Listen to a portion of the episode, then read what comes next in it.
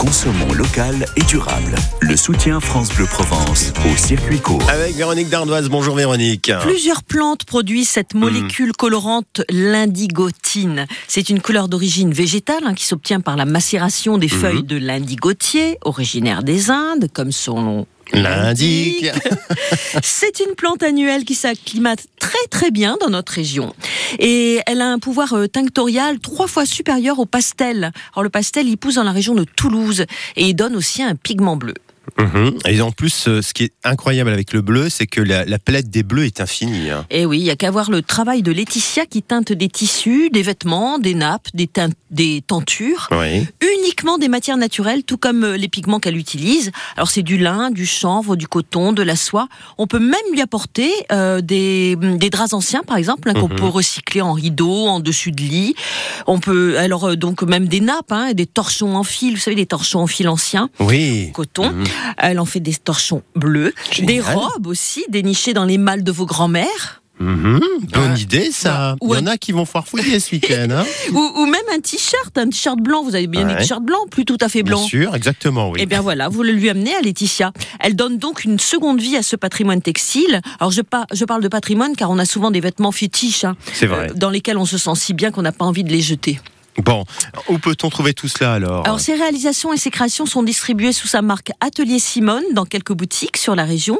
On peut la joindre euh, via son site internet, hein, sa page Instagram ou Facebook. Elle reçoit aussi à son atelier Aixois sur rendez-vous uniquement. Euh, c'est pas très loin de la radio, c'est traverse de l'Aigle d'Or près des allées provençales. Tout simplement, belle adresse là encore ce matin. On se dit à demain, Véronique. À demain.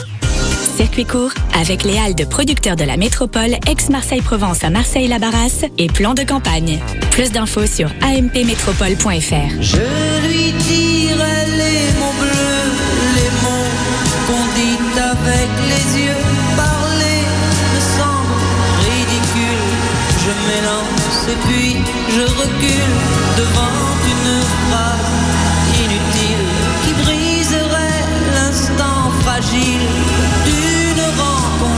perdu Lou et David. hein, et moi aussi, on avait perdu. Voilà, Christophe les mots bleus, forcément, euh, on craque. Euh, le bleu à l'honneur dans le circuit court ce matin. C'est France Bleu Provence, votre radio. Il est 8h. Belle journée, bon réveil.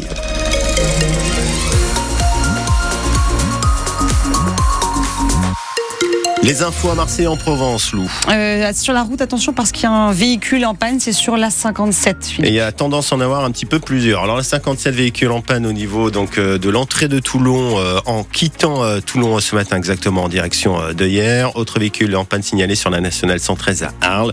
Donc, vous restez prudents et c'est en direction de Montpellier. La météo, c'est pas vraiment les mots bleus. Non, c'est plutôt les dire. mots gris. Voilà. Voilà. orage en ce moment dans le secteur de Salon, on vous le disait. On a ce matin des pluies localisées encore On aura aussi des éclaircies, nous dit Météo France. Un petit mesclin hein, pour aujourd'hui. On rajoute un Mistral euh, cet après-midi qui va atteindre les 40 à 50 km heure. Les températures ce matin déjà bien, élevées. Donc, euh, euh, 23 degrés à Marseille, 24 à Toulon et 23 à Aix-en-Provence, 18 à Gap et 20 à Digne. Et pour cet après-midi, 31 degrés à Marseille, 30 degrés euh, à Toulon et 32 degrés annoncés à Aix-en-Provence. Des moisissures sur les murs, des, infi- des infiltrations et un ascenseur en panne. Ça, c'est le quotidien de certains habitants de la cité des Néréides et du Bosquet à Marseille, dans le 11e arrondissement.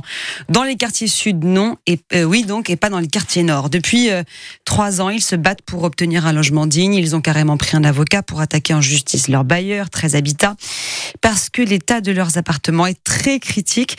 Et Christophe Van Ven, bien, vous l'avez euh, constaté par vous-même. Que ce soit au rez-de-chaussée du bâtiment A, On peut constater que mon sol, euh, voilà, il est, il est tout taché. hein. au dernier des 15 étages de la tour D, Je cache avec les rideaux comme je peux. C'est moche. cacher la misère, cacher les moisissures, vivre au milieu des champignons.